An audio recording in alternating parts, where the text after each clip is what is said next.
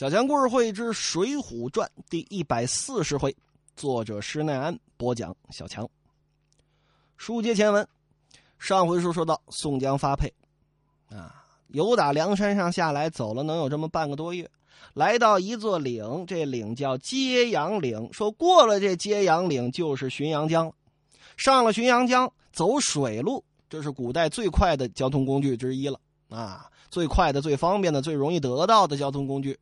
咱走水路去江州就近了。那心说，那咱们快点过岭吧，趁凉趁早。你看这都初夏了，是吧？过了岭，咱们赶紧找个地儿歇着吧。奔着岭过来，走了半天刚过岭头，就见岭脚边上有这么个酒店，背靠陡崖，门林怪树，前后都是草房，树荫之下，酒旗高挑。宋江一看，挺高兴。哎呀，你看，咱们这儿整饿整渴呢。哎，这岭上还有个酒店啊，这多好哈！这个，这个，走着，兄弟们啊，这个去买碗酒喝。三个人入得酒店来，两个公差张千里万把这行李这么一放，水火棍靠在墙上。宋江让两个公差上手坐定，宋江在下手坐了。宋江这人会办事半个时辰。一个小时啊，就跟这干坐着，啊！张千里万拄着腮帮子看着宋江，呵，啊！你看三爷啊，你看三哥这长得，哎呀，你看这矮胖矮胖的，越看越可爱啊，越看越想捏一把，呵呵，怎么长得这么帅呢？啊！宋江也拄着腮帮子看着他俩，啊，就这么一，就这么盯着看，半个时辰，没人搭理他们。呵，这啥情况啊？宋江一看，这他们俩老盯着我啊，这要抻出一块肥皂来，我可不一定是对手啊！拿手一敲这桌子，酒家，酒家，连喊两声，您倒早喊呐！就这么溜溜的盯了一个小时。那当然，这也是原文上写的呀。只听得里面来声：“哎，来了！”有打屋里头。走出来一位大汉，宋江一瞧这汉子，呵，长得呀瘆人，赤色胡须乱撒，红丝虎眼圆睁，接领杀人魔王，丰都催命判官。这位头顶上一块破头巾，光着个膀子，就穿了个背心俩大铁胳膊就跟外边露着。腰上围着一块手巾，看着这三位唱了个惹哎呦，几位爷您来了，呃，要喝多少酒啊？啊，溜溜的等了一个小时了，你们这生意是不怎么样啊？这个我们走的肚饿啊，你们这里有什么肉卖啊？啊，这个跟您说，我们这儿啊要别的没有，熟牛肉有，呃，这浑白酒有，哦，好好好，呃。剪好的，切二斤熟牛肉来啊！打一角酒过来。哎呦，这客人啊，这个现在年头改良了啊，我们这儿是，呃，酒钱先给。宋江一听，哦，感情不不光是老舍先生的茶馆里有这梗啊，《水浒传》里也有啊。这个什么叫做酒钱先给啊？我们这领上来的人少啊，是吧？你再说，您看这一个小时，我都我都没发现你跟这儿坐着。万一我一进去一切牛肉啊，切出来之后我进去办点什么事儿啊，你喝了一口酒你跑了，我们可追不上你。宋江一听，你 这店怎么这么鸡贼啊？哈哈，这个何妨啊？先还了钱再吃酒，我也欢喜。来来来，等我取银子给你。茶馆里边，老舍先生啊，小强再次强烈的推荐。大家去看这部神作，啊，老舍先生写的本子，然后呢，呃，北京人艺这帮话剧的神级人物们，啊，当然还有去年逝世的这个于世之先生，啊，老爷子演王利发演绝了，他不光是王利发，每个出场的人物都那么有才，啊，小强这个已经。把这个茶馆的评书化啊，已经列入了我下一步的录制计划当中啊。当然呢，茶馆录出来，呃，应该也是不长的一个小段啊。咱们到时候呃且说着且录吧。啊，就这茶馆到第三幕，就是民国政府统治的末期，王利发掌柜老了，茶馆也老了，就说就这份挤的。第一幕，满清末期；第二幕，北洋军阀混战时期；第三幕，国民党统治的末期。就这三幕，这茶馆一直受挤兑。但是，您看第一幕的时候受着挤兑，这茶馆可是很兴旺；第二幕的时候受挤兑，这茶馆能活下去；到了第三幕的时候，就让你活都活不下去。每句话都很幽默，每句话都那么有根，但是每句话就像把小刀子一样戳你的心尖儿啊！别的不说，小强，我由打长出生到现在，我看两部作品看的最多，一个是《茶馆》，这个话剧版看了不下五十多遍，一个是《三国演义》。啊，来回来去的翻，来回来去的翻，翻了不下五十多遍。这茶馆啊，写绝了。茶馆第三幕里头，这生意都做不下去了。老掌柜的小孙女儿说：“啊，我想吃碗热汤面，我就想吃。”您想，七八岁的小丫头，啊，我不知道听我这段书的有没有老先生，啊，当然如果有这个八零后、九零后的，啊。这个同龄人的话啊，各位可以想象一下自己小时候，往爷爷奶奶跟前这么一靠，这么一抱腿，爷爷奶奶，我想买个棒棒糖吃，我想吃个什么？哎呦，好孙子，好孙女，走走走走，爷爷给你买去，都是这样。老掌柜的连这个钱都没有啊，孙女啊，让你妈看看那缸里有没有面呢？有面呐，给你弄个。杂货面条吃吧，哎，长叹一声。这边茶客进来了，说：“几位，不好意思，现在是茶钱先付。”有那个年轻人一听，怎么着？茶钱先付？没这个规矩，没听说过。嘿嘿，我也没听说过耶。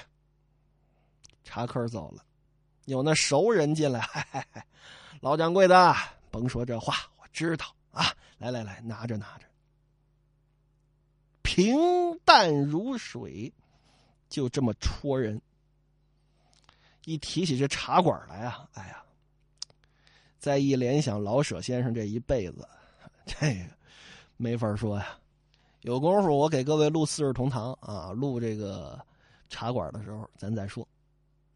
总之，茶馆里边茶钱先付。那是日子过不下去了，没办法，来这么一招。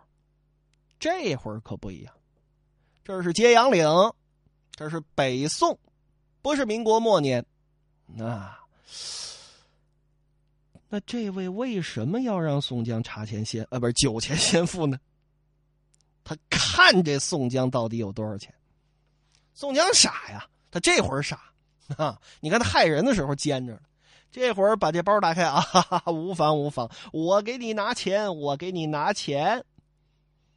这位往旁边这么一站，打眼瞄着，嘿，一听宋江去这包裹里头找这个钱，拿手一扒拉这银子的银子哗啷哗啷响啊，哎呀，有钱呢这位，啊，好，宋江。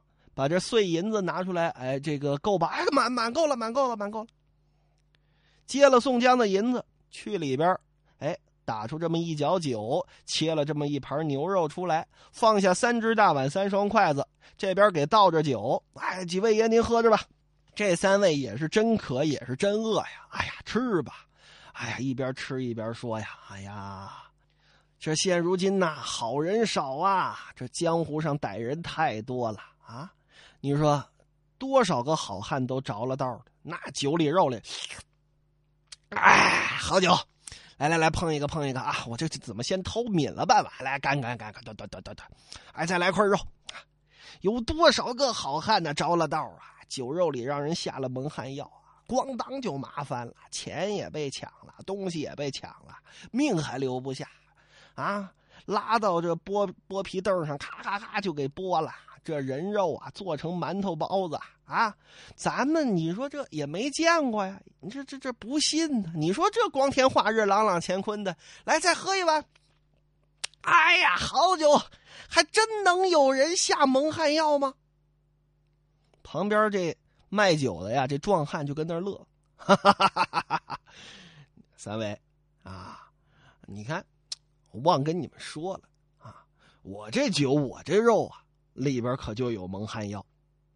宋江一听，一捋胡子，哎，这位兄台啊。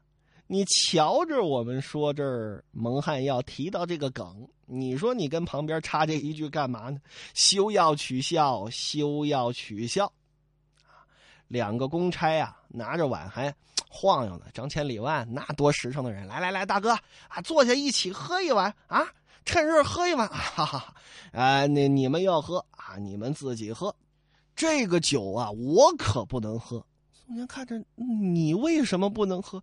因为这里面真有蒙汗药啊！三位给我倒倒倒，连拍三下手。我也不知道这蒙汗药到底怎么回事啊！反正当初孙二娘就是这么，这个把武松手下啊那两个差人孤灯给灌倒那儿了。啊，这会儿呢，哎，这宋江这儿啊啪啪啪连拍三下手，连说三声倒也倒了。这俩公差咕噔摔地上。宋江一看，哎，二位兄弟，你们怎么……嗯，哎哎，咕噔也倒了。面面相觑，就是这眼睛能看见，身子动不得。酒店里这位啊，点了点头。哎呀，几位不好意思呀，连着好几天没有买卖了啊！你看这承蒙三位照顾啊，啊，把你们这身好肉给我们送过来包包子啊！谢谢谢谢谢谢。先把宋江倒脱了，哎，去这人肉作坊里，啊，也没那么多废话，直接往这拨人凳上这么一放，把这俩公差也拖进去了。这人再来，嘿，看这宋江这包裹行李，好啊，除了黄的，就是白的，都是真金白银。哎呀，哈哈，我开了这么多年的杀人店呢，不曾遇到这样的一个有钱人。啊，怎么还是个囚犯呢？囚犯这么有钱，这可是老天给我的，哈哈！把这包裹包好了，心说包人肉这活我一个人干不了啊！这这这伙计呢？哎，哎，你们在哪儿呢？出来这么一喊，喊了好几声，没一个回来。哎呀，啥情况？刚一扭头，就见啊，来的就是宋江来的这条路上。有三个人噔噔噔噔噔噔噔，快步走上岭来。这几位都认识啊！哎呦，卖酒这位啊，迎了上去，大哥，您是由打哪儿回来的？其中一个大汉一点头啊，我等特地上岭来接一个人啊！我料啊，这位爷来的日子快到了，我每天都到岭下去等啊。这是怎么天天都不见？这是跟哪儿耽搁了？哦，是啊，大哥，你等的是谁呀？哎呦，这位说句辽国话，赊着了，好男子。哎呦嚯，还赊着了，什么赊着的好男子？哎，你也听说过他的大名啊？就是那山东济州郓城县宋江宋押司哦。哥哥说的莫不是江湖上的山东及时雨宋公明末？正是此人啊！他为什么有打这儿过？那我哪知道啊？最近啊，有个朋友从冀州府来，就说这宋江啊，不知道为什么在冀州府啊碰到事儿了，刺配江州牢城营。您想，有打运城啊往江州去，肯定得过咱们这揭阳岭啊。我料得他从这儿过。我就想认识认识他，交个朋友。天天跟着岭下官道上等着，连等了四五天，也没一个发配的有打这儿过。啊，你看，一直左右这俩人，我带着这两个兄弟，啊，上得岭来，我我一看这肯定得打你这儿过呀，我上你这儿喝完酒来。咱们哥几个好长时间也没见着了，咱们见见。最近这店里头买卖如何呀？哎呦，大哥，不瞒您说，好几个月没什么买卖了。今天谢天谢地，捉到三个行货，还有一些。拿手一比划，银子呀。这大汉一听，哦，三个行货，什么样的行货？呃，两个公差，一个囚徒啊呀！这囚徒莫不是个黑矮矬胖之人？呃，紫黑色的面皮啊，这小个儿还真不高，有个一米五几吧。哎呀，兄弟呀，砰！这位大汉。一把抓住这卖酒的这胳膊，不曾动手吗？啊，这已经绑到包人凳上了。我那几个伙计不知道上哪儿鬼混去了，没回来呢，所以不曾开播。哎呦，太好了！我我我我去认一认。这四位当下就来到这人肉作坊里，但见这剥皮凳上，宋江、宋公明胯下一缕黑钢人，啊，一个太字儿，嗯。或者说一个木字啊，也不知道宋江有没有那么雄伟吧。总之啊，或者说一个大字儿，那就被绑在了拨人凳上，跟那儿挺着呢。这大汉一见宋江啊，不认识。这大汉说了，听说过这么一个人，啊，我想跟他结交一下。他没见过宋江。嗯啊，so this 呢？哈，他说出日本话来了啊！不认识。再看他脸上这行金印，刺配江州。啊，这位好像识字儿啊，刺配江州。嗯，so this 呢？啊，到底是不是你？哎，想起来了。呃，兄弟，你刚刚说他有包裹是吧？啊，对对，有啊有啊。那你取他的包裹来，我看他的公文变小。哦哦，对，哥哥您说的是，取出公差的包裹来，打开，见了一锭大银，若干散碎银两，这都是梁山上赏的啊，一个银锭子，散碎银两这些都不看在眼中，解开文书袋看了差批，哎呀，哈哈。幸亏我今天上来一趟，这要是动手啊，我的天哪！我在江湖上不用混了，快快拿解药来，先把我这宋哥哥救起来。卖酒的这位一听就慌了啊！哦哦，感情真是这位，好来来来，赶紧拿了解药，啊，这给这宋江扶讲起来，解药往下这么一灌。宋江悠悠转醒，左看看右看看，面前这四位怎么看怎么不像好人呢？啊，这个啊，不知道说啥呀。这位大汉让自己左近，这两位扶住了宋江，那头便拜：“哥哥呀，我可不知道是您呐！”咕噔跪地上，梆梆梆磕仨头。宋江这会儿麻药劲儿刚过来啊！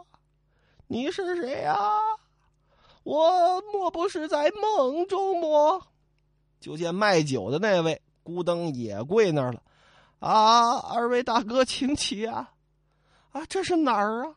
不敢请教二位高姓大名啊！哎呀，这大汉就说了：“兄台呀，小弟姓李。”名俊，祖贯泸州人士，专在扬子江中撑船烧工为生，能识水性。江湖人称小弟混江龙李俊。这个卖酒的是此间揭阳岭人士，只靠做私商道路。江湖人称催命判官李立。这两个兄弟也是此间浔阳江畔之人，专贩私盐来此货卖。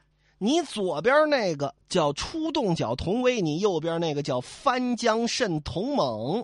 这二位一看宋江这麻药劲儿过来了，童家兄弟跪在那儿梆梆梆也磕了仨头。哦，这个为何既然麻烦宋某，又救了宋某的性命？哎呀，哥哥呀，李俊，好人样啊，长得帅，我得捧李俊呢。因为整部《水浒传》，我最喜欢的就是李俊。弟弟，我有个相识，近日做买卖从冀州回来，说到哥哥啊，您出了事儿，被发配江州牢城营，我就想结交您，认识您。本来呢，呃，想去郓城县啊，早早的跟您认识认识，缘分浅薄，不能够去。想必您打得从这江州过呀，连连在岭下等候仁兄五六天了，不见您来。幸亏我今天。带着童家兄弟，那我上这个揭阳岭来，我想买碗酒喝，这才如此如彼这么一回事把这事儿跟宋江这么一说，宋江点点头，哦，原来如此，多谢李贤弟。那过了这揭阳岭就是浔阳江吗？哎，这是我们兄弟的地盘过了揭阳岭，就是那浔阳江。哥哥，您就放心大胆的走。此一去，才引出来《水浒传》精彩回目：没遮拦，追赶及时雨，传火儿夜闹浔阳江。